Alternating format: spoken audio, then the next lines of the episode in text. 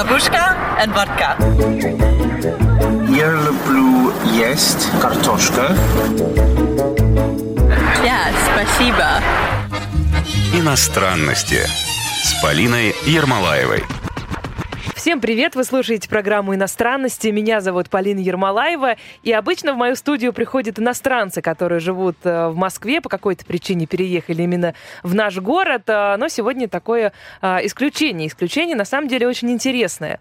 Я думаю, что все мы прекрасно знаем, что Китай в последнее время в новостях очень часто появляется.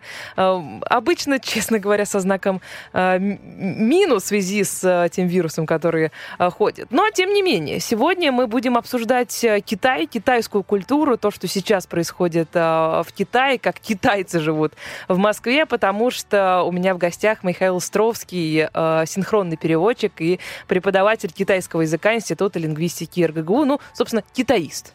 Да, здравствуйте, дорогие радиослушатели, и я хотел бы прежде всего пожелать вам доброго здоровья, потому что мы встречаемся действительно на фоне очень серьезной беды, Полина, спасибо, что обозначили сразу тему разговора.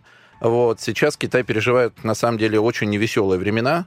Ну и по отголоскам э, тех сообщений, которые я получаю от своих китайских друзей, э, понимаю, что э, положение непростое. Непростое очень положение. А можно ли сказать, что то, что у нас про этот вирус говорят э, здесь, в России, то, что рассказывают в средствах массовой информации в Китае, это разные вещи? Вы знаете, я сразу хочу сказать, что вирус, с которым столкнулся Китай, это не только испытание здоровья граждан э, Поднебесной. Это испытание на прочность духа, испытание на прочность руководства страны. Потому что надо понимать, что э, от этого э, вируса не только нет лекарства, этот вирус пришел неожиданно. То есть мы действительно столкнулись э, с совершенно неожиданным врагом, врагом, которого мы увидеть не можем. И э, должен просто отдать э, должное тому, насколько китайцы, э, оправившись после первого удара, интенсивно, энергично стали этот вопрос решать. Вот это вот видео, которое всех впечатляет, как они за 10 дней строят а, какую-то там больницу, да, ну что ж, какую-то инфраструктуру для того, чтобы спасаться. Полин, но они эту больницу ввели в эксплуатацию. Уже, То есть, да. Э, конечно. Понимаете, Китай совершенно четко осознает, что время не ждет, потому что на кону жизни людей. Ну вот сегодня получил сводку из э, пабликов. Э, на сегодняшний день 40 тысяч заражено. Э, погибло 910 человек от коронавируса. Ну, понятно, что частично не в Китае, но львиная доля находится там и э, более трех тысяч выздоровевших, то есть тех, которых выписали. Возможно, когда вы будете слушать эту программу, их будет уже больше. Кон... И выздоровевших, я надеюсь. Да, да, конечно. Выздоровевших мы всем желаем здоровья, но вот я хочу сказать, что для современного Китая это не просто проверка на прочность, это возможность стать лучше. Потому что с тем энтузиазмом, с которым китайцы решают эту проблему, одним миром, и э, то, насколько живо отреагировали китайцы, находящиеся за рубежом. Я сам сотрудник Института лингвистики, и у нас учатся китайцы, у нас работают китайские преподаватели, замечательные коллеги, большие умницы.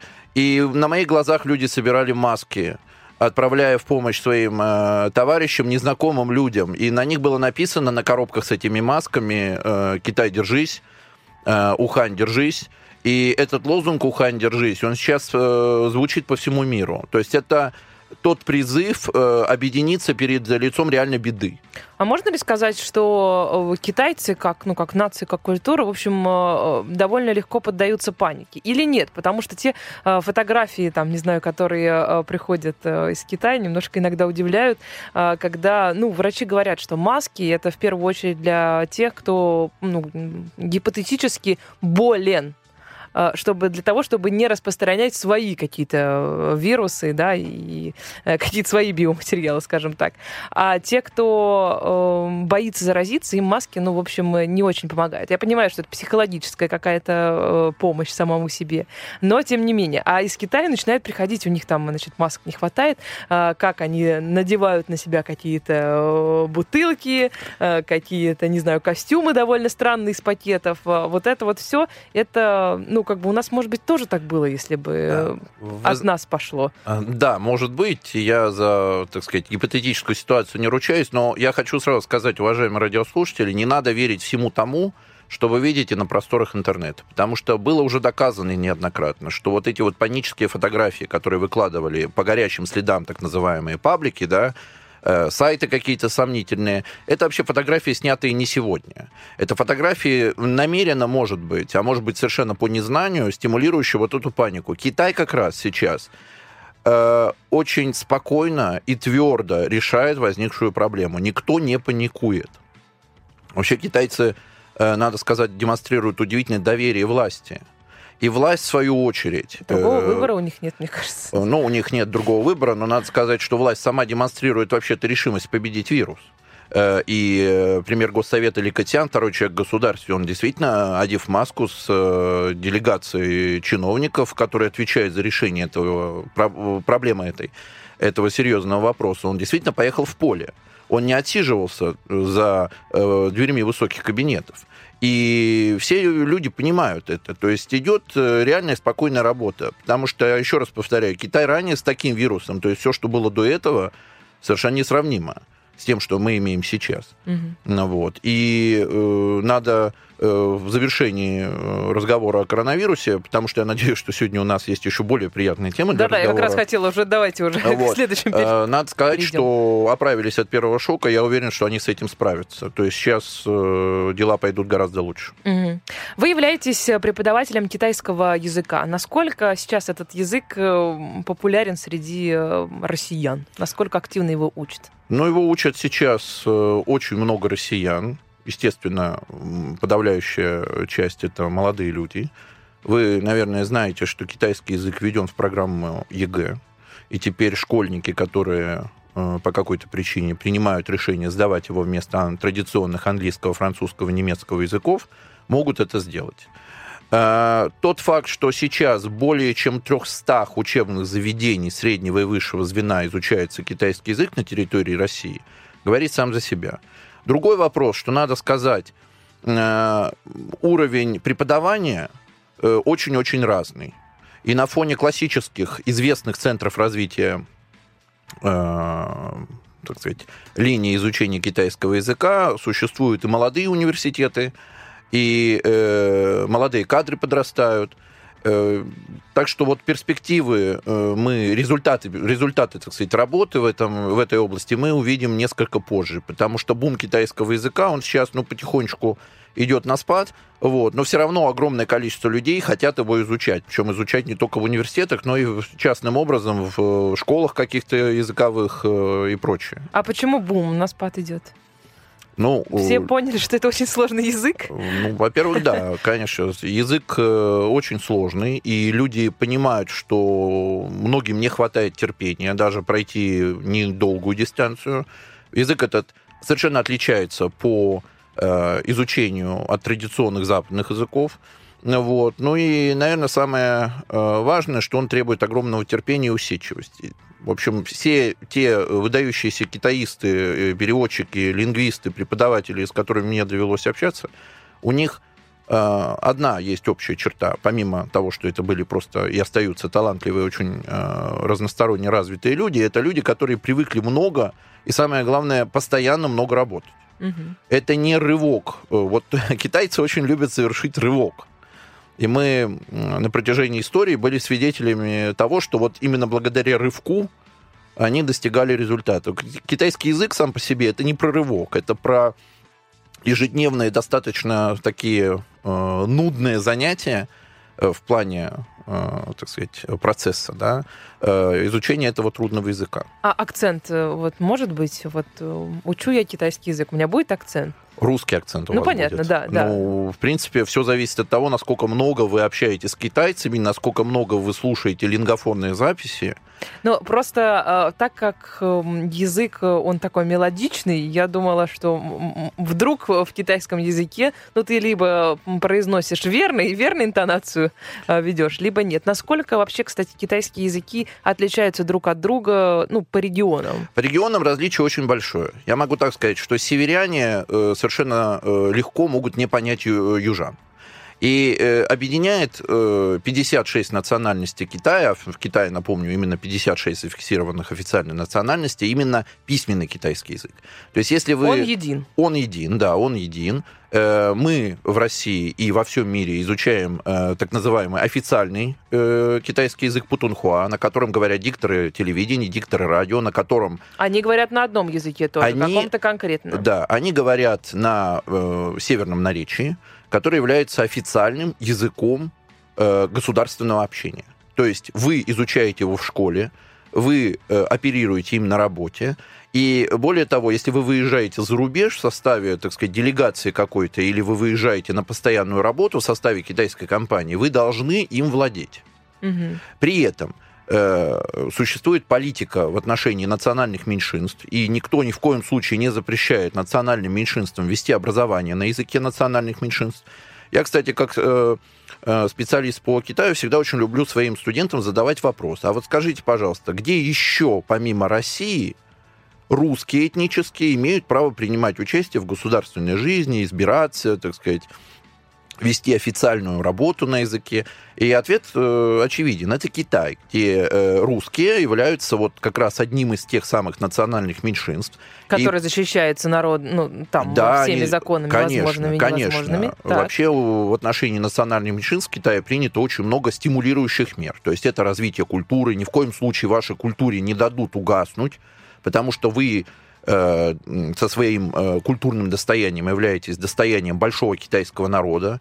И вот в отношении культурного многообразия в Китае огромная терпимость. То есть, подождите, еще раз. э, То есть, если я знаю официальный китайский язык, то я могу по- и, например, являюсь гражданином, э, гражданкой Китая, да, по каким-то причинам, но при этом этническим э, русским, я могу построить карьеру политическую В даже. принципе, в рамках... Ну, в теории, Да, в в теории, теории. да, в теории, да. То есть вы, как представитель национальных меньшинств, имеете право избираться в органы э, законодательного собрания на местном и на более высоком уровне. Это прописано в Конституции.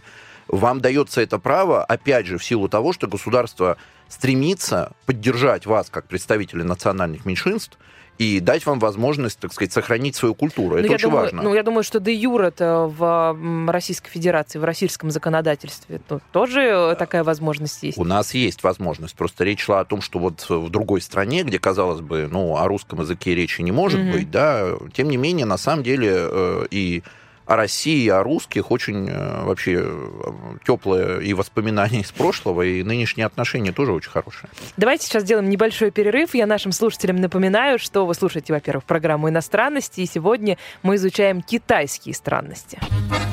Иностранности с Полиной Ермолаевой. О, бабушка and водка. Я люблю есть картошка. Да, спасибо. Иностранности с Полиной Ермолаевой. Приветствую всех, кто к нам присоединился недавно. Меня зовут Полина Ермолаева. Вы слушаете программу «Иностранности». У меня в гостях Михаил Стровский, э, синхронный переводчик и преподаватель китайского языка Институт лингвистики ИРГГУ. Как раз про китайский язык э, и говорили. Э, Вот что любопытно. Ведь он устроен совершенно по-другому. Не так, как э, русский, все европейские языки. Он такой мело- мелодичный, правильно я понимаю? Ну, вы правильно понимаете, надо сказать, что в Китае существует э, четыре тона. То тоны — это то, с, каким, с какой интонацией для наших радиослушателей, которые еще, может быть, не приступили к изучению китайского, я могу сказать, что... Ну, очень собираются, Ну, очень собираются, да, я надеюсь, и Так. всех приглашаю в это удивительное путешествие. Существует четыре тона. Благодаря тому, что вы тонируете определенным образом тот или иной слог, э, собеседник понимает, э, что вы имеете в виду. То есть э, сам по себе слог, он может тонироваться четырьмя разными способами. Получается совершенно четыре разных слова. Ну Вот, ну, я просто вам приведу пример. Вот Мама – это мама, да. Э, Только вам стоит э, произнести этот слог иначе, сказать «ма», э, сразу получается лошадь. Да, поэтому вот отвечая на вопрос предыдущего блока про то, что существует или нет акцент, а акцента как такового иностранцы не имеют. Вот.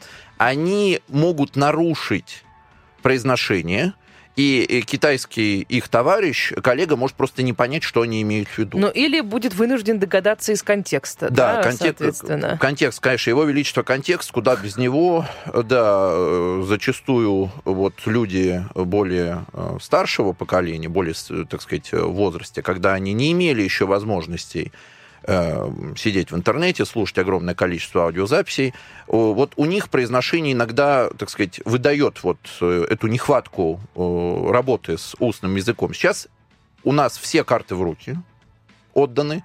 Вот, и сейчас мы можем слушать бесконечно э, большое количество записей, смотреть телевидение на китайском языке, пожалуйста, все это доступно. Ну Вот, и при должном усилии получается очень хороший результат. Если э, сравнивать то, как работают переводчики, синхронисты на, например, английском языке, и то, как они это делают на китайском, это одинаково сложно? Ну, если ты уже знаешь язык э, достаточно хорошо для того, чтобы работать синхронным переводчиком. Но я могу так сказать, что э, канал русский-китайский, наверное, сравним. Вот русский китайский. Вообще традиционно... Русский китайский это с русского на С русского китайский. на китайский, Ага. да, совершенно верно. То есть э, традиционно вообще синхронист желательно предполагается, что он должен работать в одном направлении. Э, на э, серьезных каких-то Серьезно, да? Я не мероприятиях знала, я думала, э, туда и туда. если нет, конечно, если есть необходимость, он обязан работать в двух направлениях. Вот. Но когда вы видите официальную делегацию или какое-то заседание серьезного органа, то э, с китайскими товарищами свой синхронист и с русскими товарищами свой переводчик-синхронист. И, конечно, вот э, русско-китайское направление, оно может быть сравнимо. То есть я могу сказать, что особого напряжения при переводе с русского на китайский я уже не испытываю. Но проблема состоит в том, что как раз э, человек, который говорит на китайском, может говорить с определенным акцентом, выдающим в нем э, ту или иную местность. Мгм. И иногда, если вы не общались с ним ранее, не готовы, так сказать, к этим э, легким изменениям, могут возникнуть проблемы. Вот. Плюс, ну, нам всем немножко не хватает аудирования. Это серьезная проблема. Мы все-таки живем в России, мы не живем в Китае. Вот люди, которые живут и работают в Китае, у них такая проблема стоит не так остро. Ну Вот. Но я здесь, так сказать, не собираюсь прикрываться э, и э, заговаривать в зубы, могу сказать, что труднее русско-китай... э, китайско-русский перевод. Мгм. Вот.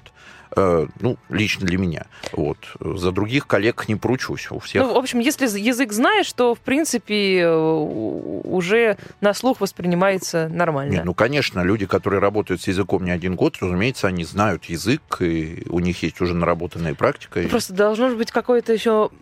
Это вопрос даже. Должна ли быть какая-то природная музыкальность для того, чтобы хорошо и легче изучать китайский язык? Вы знаете, вот это распространенное, ну, можно сказать, заблуждение. То есть вот этот музыкальный слух, конечно, он э, является плюсом. Если вы хорошо поете и все воспринимаете на слух, э, быстро и ловко, то вы молодец. Но среди людей, которые добились выдающихся результатов в китайском языке, есть масса людей, которые могут и плохо петь, и которым, так сказать, медведь на, уши, на ухо наступил. Вот, и у них, тем не менее, проблем с китайским нет. Это, опять же, возвращаясь, это трудолюбие. Вот, это трудолюбие ежедневное, так сказать, без отдыха, без выходных, без перерывов на обед и отпуск, работа с этим языком. И тогда все получается. Мгм. Можно ли сказать, э, что то, как устроен китайский язык, а он, как мы уже выяснили, устроен несколько иначе, чем все европейские, э, как-то влияют на эм, работу мозга, скажем так, китайцев, что ну как-то по-другому они воспринимают мир. Китайцы, э, вот, э, так сказать, готовясь к этому вопросу, а он, естественно, бы прозвучал у нас в эфире, восприятие китайцев через язык. Я могу сказать, что китайский язык удивительно адаптивен к новым словам, которые появляются. Ведь китайцы, они не придумали самолет, они не придумали паровоз. И тем не менее, когда это явление вошло в их жизнь, то перед ними, естественно, возникла необходимость придумать термин к этому слову. Да? То есть это слово появилось, а э, иероглифах еще нет. И вот э, я могу привести пример, как они назвали паровоз. Огненная колесница, огненная повозка. То есть они использовали слово огонь, потому что понятно, что из паровоза валил дым, и взяли машина, повозка. Соединив эти слова хочх, они получили новый термин поезд. А? Ну, это очень э, так, э, то есть ви- визуальная часть, э, вот часть мозга, которая за визуал отвечает, у них, видимо, очень развита хорошо. Очень развито, очень развито. И во время перевода, я могу сказать, неоднократно были случаи, когда ты описательно доносишь до своего собеседника термин, И это не вызывает у него противоречий. Ведь если мы будем описывать на русском языке, что такое автомобиль, мы скажем, вот это вот некое явление да, на четырех колесах, которое едет, и зачастую мы можем, так сказать, столкнуться с трудностями. Что это все-таки такое? Для китайцев это подобное объяснение во время переговоров, во время перевода, во время общения совершенно нормально. Вот. И они тем самым, ну, на мой взгляд, более гибко и более адаптивно воспринимают новое. Мгм. Вообще все, что попадает в Китай, очень быстро становится китайским. Да, мы знаем. Вот. Примерно все. Да. Мне кажется. Ну, кстати, вот э, про, про, про экономику Китая. Она, как мы все знаем, э, вторая в мире. Э, Но насколько сильно меняется страна? Ну, экономика это, знаете, иногда экономика идет отдельно от страны и от жизни людей. Но вот Китай, насколько сильно он меняется с каждым, ну, например, вашим визитом? Вы же наверняка часто туда ездите. Ну, я туда езжу каждый год. Иногда удается, сказать, проследить, как место развивается. Одно и то же место, куда ты приезжаешь неоднократно, как оно развивается. Вообще, э, китайская экономика, э, ну, мы о ней до конца все равно не, не узнаем никогда. Почему? Потому что, ну, это огромный массив данных, и работать с экономикой, которая, так сказать, окружает полтора миллиарда человек, конечно, не так легко, как работать с экономикой той же нашей страны или более мелких государств. Вот. То, что это огромное количество мелких предприятий, то, что это огромное количество вовлеченных в какие-то эм, уличные забегаловки, э, маленькие мастерские, э, какие-то поделочные сборочные цеха, огромное количество людей, вот этот вот маленький бизнес, который приносит доход на целую семью, это факт. И очень часто можно увидеть, как за э, разделочным столом в столовой в каком-то кафе маленьком работает глава семейства, это уже, может быть, пожилой китаец, э, обслуживает клиентов в качестве официантки его жена и дочь, э, муж жены приносит продукты, тащит их с базара, и уже маленькие дети бегают, помогают э, старшим, то есть это семейные предприятия. Таких семейных предприятий в Китае очень-очень много. А они всегда были? Ну, это просто вот традиция европейская, например. Вот у них это так хорошо развито, в отличие от э, России, например, потому что это, ну, так, так было всегда. Они могут владеть этой э, кафешкой, не знаю, там, 300 лет одна семья. В России не было, ну, исходя из э, исторических, э, да, особенностей нашего пути, как мы любим говорить. А вот э, в Китае это у них как-то, ну, вот прям вот в крови. Ну, это у них в крови. Другой вопрос, что, как и в России, Китай э, в 20 столетии прошел огромное количество бед и невзгод. И, э, дорогие радиослушатели, я уверен, если они будут интересоваться этой темой, могут почитать, насколько сильно Китай пострадал в- во Вторую мировую войну, э, какие там были события затем. Это культурная революция, большой скачок. Конечно, вся страна была, э, в общем, повернута вверх дном, потому что беда шла одна за другой. Вот. Но э, вот после смерти Мао Цзэдуна э, была объявлена политика реформы открытости, и вот как раз э, автор э, китайских реформ э, Дэн Сяопин, вот, он и положил начало огромному и стремительному э, развитию вот этого маленького бизнеса. Вот сейчас страна э, пользуется, э, так сказать, идеей вот этого патриарха э, китайских реформ господина Дэн Сяопина, которого китайцы все очень уважают, как отца фактически современного Китая, потому что современный Китай это вот начиная с 78 года. А, вот. Правильная ли цепочка, что, ну, логическая, а, что экономика развивается так быстро, потому что в Китае, ну, во-первых, людей много, и рабочая сила, соответственно, очень дешево стоит. И, ну, это основной двигатель вот этого прогресса. Ну, что Такого касается... длинного, я долгого. понимаю, да. Что касается рабочей силы, то, конечно, сейчас в Китае рабочая сила дорожает, и э, многие производства переносятся в другие, менее развитые страны Юго-Восточной Азии. Наверное, одной из отличительных черт Китая это огромная конкуренция. Ведь на, в этой конкурентной борьбе выживают самые сильнейшие. И вот если вы посмотрите даже, человек может печь блины, но он печет их абсолютно виртуозно. И вот благодаря постоянному отбору лучших, конечно, китайская экономика получает э, удивительные по талантам и человеческие ресурсы, и удивительные по качеству производства товары. Ведь э, на фоне сотен и сотен производителей вам надо чем-то удивить клиента. Поэтому м, вот о китайской э, конкуренции надо сказать особенно. То есть это постоянная борьба за качество. Ну, то есть это значит, что и сфера услуг э, также работает. Сфера э, услуг очень хорошо работает. э, С борьбой за каждого клиента. Ну, в общем-то, да. С борьбой за каждого клиента. Потому что сфера услуг э, традиционно в Китае очень сильный сектор экономики, потому что китайцы стараются не есть дома, китайцы стараются есть в ресторанах, в кафе. Это, кстати говоря, имеет определенный смысл. Вам не надо после рабочего дня дома напрягаться готовить. Конечно. И стоимость питания в кафе, она на самом деле не очень сильно отличается от стоимости тех ингредиентов, которые вы сами купите и приготовите. Mm-hmm. Поэтому, конечно, борьба за клиента и, ну, и азиатская определенная услужливость. Ведь азиаты традиционно, мы знаем, они ориентированы на то, чтобы э, обслужить хорошо, сделать э, приятно, порадовать клиента в хорошем смысле этого слова. И китайский сервис, он сохраняет э, вот этот вот настрой на э, обращенность к клиенту. Э, и это я вижу каждый раз, когда я туда приезжаю. Угу. С хорошим настроением я всегда туда приезжаю, потому что я знаю, что э, будут от души. Я э... всегда приезжаю в любую страну с хорошим настроением, потому что любое путешествие это в любом случае э, это да. прекрасно. Давайте э, мы наше путешествие по Китаю продолжим буквально через несколько минут. Э, не переключайтесь. Иностранности с Полиной Ермолаевой.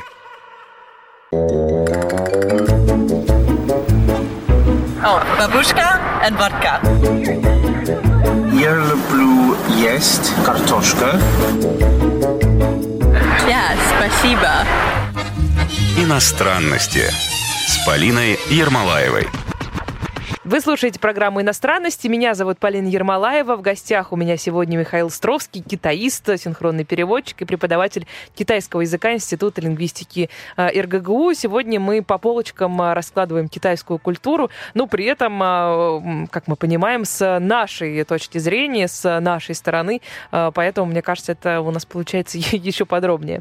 Что касается китайской экономики, вот что любопытно. Насколько в Китае четко прописаны трудовое законодательство, налоги и вот это вот, ну, там понятная система? Ну, э, вы знаете, я думаю, что понятна система хорошо для юристов. нет. Да, понятной системы нет нигде. К сожалению, от меня такая тема, как э, юридические тонкости именно китайского трудового законодательства, я не могу сказать, что я с ней на «ты», вот. Но, э, конечно, до недавнего времени пенсий как таковых в Китае не было. И сейчас Китай гордится тем, что постепенно вводится вот это вот пенсионное обеспечение. То есть э, ребенок должен был следить, ну, как бы обеспечивать своих... Или, или как? Ну, это традиционно для Азии вообще. То есть дети заботятся о родителях. И вот, кстати говоря, вот отсутствие как таковой пенсии во многом компенсировалось традицией китайской, когда отца воспринимали вообще как ну, полусвятого. И это идет из незапамят... с незапамятных времен идет, когда дети должны были поклоняться своим предкам как мертвым, так и живым. Ну, я понимаю, как это может э, быть э, в культуре, например, когда, э, ну, это какая-то сельская местность, и там культура традиционная сохраняется и по сей день в том виде, в котором она была там 100-200 лет назад. А, но если мы говорим о какой-то уже городской среде, а, ну, китайские города, в общем, развиваются очень быстро, и, ну, все равно глобализация Китая, в общем, застает тоже, как бы они не сопротивлялись. Конечно. А, вот, и, ну, вот в этом смысле работает ли эта традиция, что ребенок должен отвечать за своих э, взрослых родителей? Он не должен за них отвечать, но он, конечно, должен э, видеть в них людей, э, которые для него заменяют вообще, ну, если не все на свете, если не все на свете, то почти все. Ведь, понимаете, эта традиция уважения к предкам, она восходит еще к Конфуцию. И э, в Китае существует такое как бы положение максима, что семья это государство в миниатюре, а государство это как одна большая семья. То есть вот э, согласно этому положению, что царь должен оставаться царем, благородный муж должен благородным мужем оставаться, отец отцом, сын сыном. Там про женщин и дочерей вообще не сказано ни слова. Отец как это, всегда. Да, ну, конечно, это патриархальное общество. Поэтому, конечно, я хочу сказать, что вот э, поскольку мне доводится еще в России обучать китайских студентов русскому языку, я еще преподаю в Институте русского языка имени Пушкина, поэтому у меня как раз общение с китайцами на постоянной основе. Конечно, есть определенные изменения, но то, что мнение родителей, то, что воля родителей для большинства молодых людей даже из городской среды являются непреклонными, это совершенно очевидный факт. И это даже не уходит в историю историю? Нет, конечно. Ну, понимаете, китайское общество, оно существует гораздо дольше, чем европейская цивилизация. Там знаменитый хирург Хуато удалял аппендицит еще глубоко-глубоко, так сказать, в седых веках. Но все равно то, как, насколько стремительно все развивалось и менялось э, э, тысячу лет назад, и то, как это происходит сейчас, э, ну, в общем, мне Ну, кажется... Нет, изменения есть, разумеется. Просто э, вот это вот глобальное ориентирование на э, традиционные ценности сохраняется. Потому что ведь, э, что интересно, сейчас вот вы, э, я думаю, упреждая ваш вопрос про политику одной семьи, одного ребенка, хочу сказать, да, то есть а, вот политика одна семья, один ребенок, это неразрывно связанный вопрос э, с китайской семьей. Что китайское государство в м, 50-х годах что потом сказала в 70-х, решила, что китайцев слишком много. Если китайцев будет столько же, еще больше, то страна этого, э, так сказать, гнета, этой нагрузки не выдержит. Было принято решение «одна семья, один ребенок». Но что получилось? Ведь теперь стареющих родителей, стареющих бабушку и дедушку должен содержать один единственный ребенок. Поэтому в 2015 году эта политика была отменена. Потому что вот этот вот огромный вес из шести человек, да, две бабушки, два дедушки и мать с отцом, ну, по законам жизни, так сказать, все стареют, к сожалению, все в какой-то момент перестают быть э, и сотрудниками, и работниками, и за ними нужен глаз да глаз и уход. И получается, что этот э, груз лег на плечи одного единственного человека. И теперь китайское правительство сказало, все, стоп, мы делаем шаг назад. Теперь можно иметь двух детей. Ну, два ребенка все-таки это не один. Особенно Ну, с учетом того, что дочка уходила в семью мужа и уходит в семью мужа. Дочка традиционно в Китае. А должен ли ее муж э, содержать ее родителей? Э, вопрос спорный. Э, она, самое главное, что она не должна забывать своего отца и свою мать.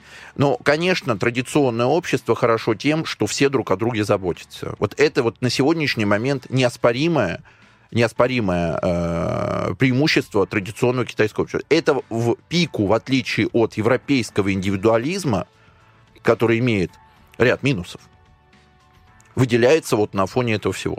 То есть э, китайская семья это семья сплоченная, которая понимает, что, в общем-то, надо самому себе помогать. А до отмены этой программы, да, ну, этой э, парадигмы «одна семья, один ребенок», а что происходило в тех семьях, э, которые, ну, так уж получалось, у них появлялся второй, третий там ребенок? Ну, во-первых, это не распространялось на двойняшек-тройняшек. Они родились, естественно, что наказывать никого не будут за двух-трех детей. Слава богу. Да, конечно. Значит, были, естественно, послабления. Были, естественно, послабления в сельской местности, потому что, ну, не будем скрывать, э, Китай является аграрной страной, он до сих пор является аграрной, а тогда тем более. Ну, закрывали глаза, то есть неофициальные Нет, послабления? нет, или... бы- были и официальные послабления. Как раз над меньшинством можно было иметь двоих детей. На селе, если первый ребенок был девочка, ну, понимаете, надо пахать поле. Понятно, да. Если вы посмотрите, как даже сейчас пашут рисовые поля, их пашут на буйволах. Знаете почему? Потому что их разбивают в горах. Ни один трактор в горы не приедет. Представляете, режут гору, как такой слоеный пирог, Мгм. и там выращивают рис. Вот я всегда восхищаюсь этими людьми, которые творят невозможное в невозможных условиях. Пойдите в гору на высоте 2000 метров и что-нибудь там посадите, а еще ухаживайте. Так вот, естественно, в этих случаях э, семье позволялось иметь второго ребенка. Было, были послабления, если ребенок инвалид, но если так сказать, упрямая китайская семья рожала второго ребенка, оснований для этого у них в условиях политики одна семья, э, один ребенок не было, то, конечно, были драконовские штрафы. И поэтому очень много проблем сейчас мы имеем с китайской статистикой, потому что ряд детей просто не регистрировали. Ну, как он в школу тогда не может Вот, пойти? вот совершенно верно. У этих детей право на жизнь покупалось за счет последующих серьезных проблем. И э, наиболее, так сказать, ярко это, ну, это явление имело, естественно, э, место на селе. Потому что, ну... Ну, хор- там можно незаметно. Да, можно, конечно. Поэтому вот современная китайская статистика это вообще большая загадка, китайская шкатулка. То есть, если сейчас китайское правительство, предположим, утверждает, что население достигло, оно достигло полутора миллиардов человек, то, поверьте, цифра это очень-очень приблизительная, потому что к ней надо смело добавлять 150-180 миллионов, и вот тогда мы получим примерно объективную оценку того, сколько китайцев живет на территории Китая. А они же еще, у них продолжительность э, жизни вообще как? И качество вот этой э, возраста дожития, как это у нас Возраст дожития, ужасно да. называется. Сейчас, сейчас у нас очень актуальна эта проблема. Ну, конечно, э, продолжительность жизни выросла.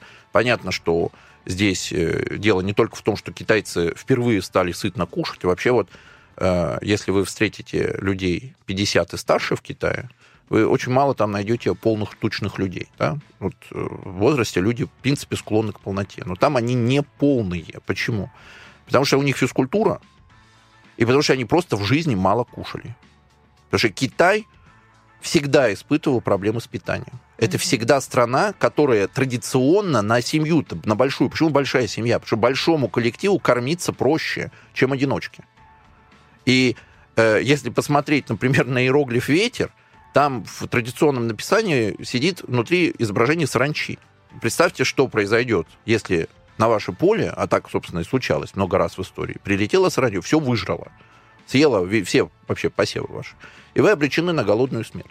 То есть тот же иероглиф, например, семья, там под крышей изображена свинья. Как вы думаете, почему? Потому что свинья жила в подклете дома. Это вообще это ценный, ценный очень э, член семьи.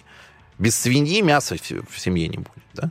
Вот. Поэтому сейчас качество жизни выросло, несомненно, но до сих пор огромный, огромный дисбаланс между богатыми и бедными. Я думаю, что я удивлю многих радиослушателей, но э, в Китае до сих пор существует не один десяток миллионов человек, которые живут на 1-2 доллара в день пропитания. Вот представьте, так сказать, Попробуйте. И есть сумасшедшие богатые. Есть сумасшедшие богатые. Ну, за ними далеко ходить не надо, так сказать, все э, люди, которые путешествуют по Европе, учатся в Швейцарии, из Китая, это дети очень состоятельных родителей. И в этом и состоит, собственно говоря, специфика этого э, китайского нынешнего строя, смеси капитализма и плановой экономики. То есть на фоне планового развития страны Потому что космос без плановой экономики покорять очень тяжело. А в Китае существует своя полноценная космическая станция. И, кстати, тема космоса очень активно в СМИ освещается. Невозможно, э, так сказать, вести торговую войну с США, э, не имея определенных, так сказать, магистральных э, плановых мероприятий да, по этому поводу. И при этом э, мелкий бизнес, очень серьезные налоговые послабления вот для этих мелких лавочек, очень легкая форма э, открытия своего бизнеса, пожалуйста, зарабатывай, просто плати налоги и веди себя прилично. То есть в этом плане мне очень импонирует отношение китайцев к этому вопросу. Мы не мешаем тебе заниматься всем тем, что ты хочешь. Но знай четко рамки и помни, что за огромные коррупционные схемы, э, собственно говоря, будет расстрел. И э, для китайцев вот эти вот показательные расстрелы это не какая-то повышенная кровожадность. Это лишнее напоминание о том, что существует предел, за который переходить нельзя. Это очень хорошо. Ну, тогда бы коррупции не существовало, но наверняка она там есть. Ну, азиатское общество, в принципе, э, в общем, имеет долгую историю э, тонкого плетения коррупционных сетей. Ну, а что, она в других местах не существует? Она существует. Просто в Китае ну, насколько она масштабна? Ну, давайте так. Э, в Китае существуют провинции, население которых сравнимо с населением нашей страны. Поэтому существует э, региональная элита. Существуют региональные, так сказать, связи и каналы, которые до Пекина не дострельнут. Да? Невозможно их отследить. Естественно, когда председатель Си Цзиньпин в одном из своих новогодних обращений, он тоже, как вы, наверное, можете догадаться, обращается к нации, он призвал бить мух и тигров. И за этим бить мух и тигров скрывалось наказывать больших, крупных взяточников и мелких. Он обратился к народу с этим обращением. Ну, вот. Она существует, но надо сказать, что вот э, Китай на пути, э, по пути борьбы с коррупцией, в общем-то, проделал определенный э, неплохой путь. Давайте снова сделаем э, перерыв, буквально несколько мгновений, и мы снова с вами. Иностранности с Полиной Ермолаевой.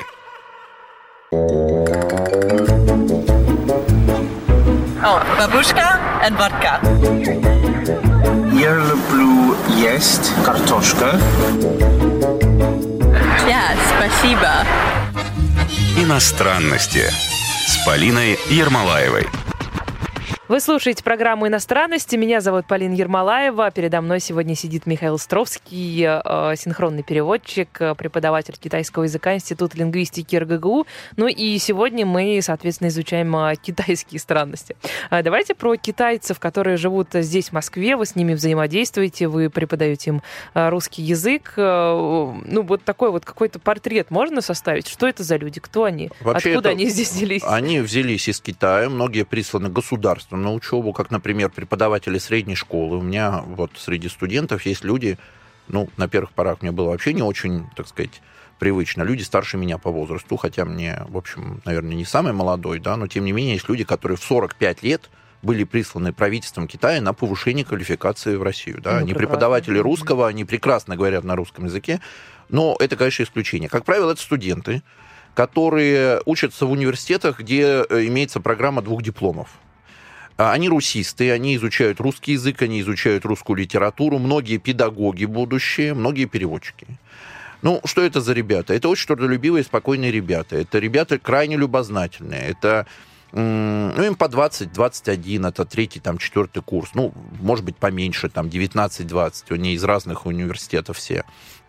Вот, это люди, которые все свободное время, вот этому я не, уст... не перестаю удивляться. Они все свободное время, и выходные, и каникулы, они посвящают изучению культуры и истории России. Что их здесь все удивляет? Они вам, наверное, рассказывают, делятся какими-то своими наблюдениями. Но они удивляются, конечно, э, столкнувшись с нашей обычной повседневной жизнью.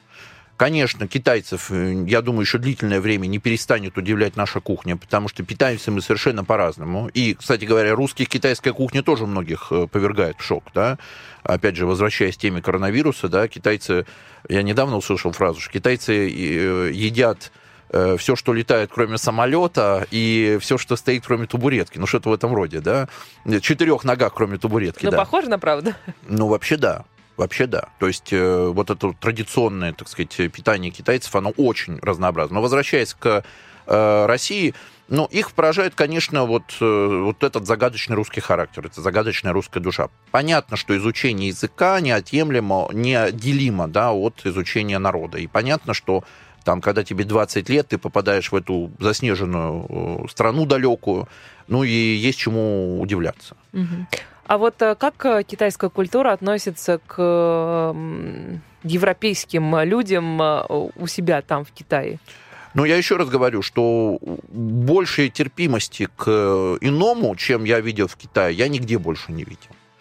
Вы можете исповедовать любую религию, вам никто не скажет ничего против. Ну, нет такого, что, ну, вот, не знаю, когда... Ну, вот я недавно была на Ямайке, и вот там есть такое ощущение, что э, мы, ну, как-то они так пренебрежительно как будто бы, как, ну, вот денег заработать, да, но э, без особого интереса, Нет, даже в каких-то не совсем туристических зонах, честно говоря. Ну, у китайцев, как у любого народа, есть свой внутренний национализм. Это нормально. Понятно, что китайцы более всего и э, ценят э, свою культуру, свою нацию, своих людей. Это понятно. Но, конечно, если вы владеете языком в должной степени, то двери перед вами открываются более охотно. И самое главное, что как только вы нащупали тот канал, где и вам, и китайцу есть чем поделиться друг с другом, э, общение идет очень-очень плодотворно. Я на себе, например, не испытываю никаких косых взглядов в Китае. При том, что я достаточно внимательно, так сказать, слежу за тем, что происходит вокруг, и я туда езжу со студентами со своими, мне надо следить за тем, чтобы у студентов все было хорошо, то есть у меня, так сказать, и глаза на затылке в том числе, Ну вот. но никакого негатива нету. Это дружелюбные очень люди. При всем при том, что, конечно, как у любой нации, есть свои недостатки. Насколько рано э, китайцы уходят э, из э, семьи? Вот вы говорите, что здесь есть ребята, которым по 20 лет. Это значит, что там их родители отправили, или они там сами как-то вот у- у- приехали сюда. И надолго. Это значит, что они будут здесь одни все Ну, это время. Они здесь живут в общежитии, и в общежитии они живут компактно с да, э, и- китайцами. они стараются, да, держаться Они всегда, ки- китайцы всегда стараются держаться вместе. В этом сила. Понимаете, но это, это вот как э, на Мекку, да, когда нам молятся, знаю, выбирают направление интуитивно, да, вот люди, исповедующие ислам. Да, то же самое китайцы. Китайцы интуитивно собираются в общности, которые позволяют вместе справляться с проблемами гораздо легче, чем поодиночке. Вот. тот факт, что сейчас китайцы очень поздно покидают семью, я спрашиваю этих ребят, вы с кем живете, как живете? Все живут с родителями. Потому ну, что... вплоть до какого? До 30? Я там? думаю, что до тех пор, пока всем будет комфортно. Потому что есть люди, которые уже э, значит, вышли замуж или женились, и они своих детей, которые у них родились, они уехали в Россию. А где они оставили? На попечении бабушки и дедушки. И многие из сельской местности. У меня есть целая группа людей, которые сельские учителя, вот я говорю, вот эти учителя, они учат э, ребятишек русскому языку, но где они учат? В сельской местности. Представьте, что это, ну, в общем, деревенский ну, массив. на границе с Россией, может Э, быть. Это нет? Внутренняя Монголия. Действительно, это недалеко от России. Это недалеко от России. То есть это, в общем, как бы чуть, чуть южнее могу... озера Просто Байкал. чуть более оправданно, да, чем если бы это более была оправданно. южная. Да, но это не городские жители. И это вот определяет то, что им это комфортно. Никто не напрягается на предмет того, что папа и мама, так сказать, заходят к тебе в комнату и э, спрашивают, э, как ты провел день, да, и тебе это не нравится, как многие, да, западные цивилизации. Надо побыстрее вылететь из э, родительского дома, да, чтобы начать свою жизнь. Да никто не мешает тебе начинать свою жизнь, пожалуйста. А родители в данном случае, пока они в силе, они в силах, они способствуют как раз э, облегчению жизни. Но подождите, э, когда ребенок один, да, ну мы все-таки берем э, все, кто взрослые Мгм. сейчас, они выросли в условиях, когда одна семья, один ребенок. Э, И э, если ты один, соответственно, все усилия, все надежды родителей направлены только на тебя одного. Э, И ты здесь э, становишься заложником э, вот э, их э, каких-то амбиций, э, их э, мечт неосуществленных и так далее. И это, наверное, очень сильно давит. Это на очень молодежь. сильно давит. Это очень сильно давит, и многие, так сказать, это, это давление переносят очень с трудом. Но вся китайская цивилизация сейчас это цивилизация жесточайшего отбора. Вот посмотрите, что происходит на спортивных соревнованиях. Эти гимнастки, девчушки, эти маленькие. Но э, ведь был же скандал, да, когда заподозрили, что годы-то им накидывали. Что девчушка в 15 лет на самом деле 12-летняя, а по, ну, по азиатским девушкам действительно очень сложно определить, в каком они возрасте. Вот. И действительно, вот эта политика «одна семья, один ребенок», она направлена на то, что весь этот огромный тыл в виде родителей, которые, так сказать, безумно вкладывают в тебя деньги. Ты ходишь на кружки, ты ходишь на секции, но от тебя в какой-то момент начинают жестко требовать. И, конечно, психика молодого человека может не выдержать. И даже сейчас ребята, которые приехали учиться сюда, они совершенно честно признаются, что каждый вечер мне звонит мама.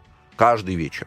Ну, в России, при том, что люди могут жить отдельно от родителей, я не очень много знаю знакомых, которым каждый вечер звонит родители, да, спрашивают, э, не обидел ли тебя никто, да, вот, э, поела ли ты, да, то есть это особенность этого общества. А как это общество, эм, как в нем принято налаживать э, межполовые а, отношения? Есть ли здесь тоже какие-то особенности культуры, которые нам покажутся такими странными? А вот это и проистекает, э, отношение между девушкой и молодым человеком проистекает как раз из того факта, что семья-то давит на карьеру. Семья давит э, на молодого человека в особенности, потому что ему очень скоро придется всех, всех этих будущих иждивенцев кормить. Э, И поэтому вопрос э, поиска спутницы, он откладывается сейчас в Китае до уровня где-то 30-32 лет.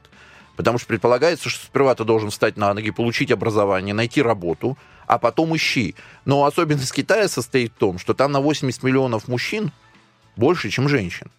Опять же, потому что... Мужчин больше. Мужчин больше.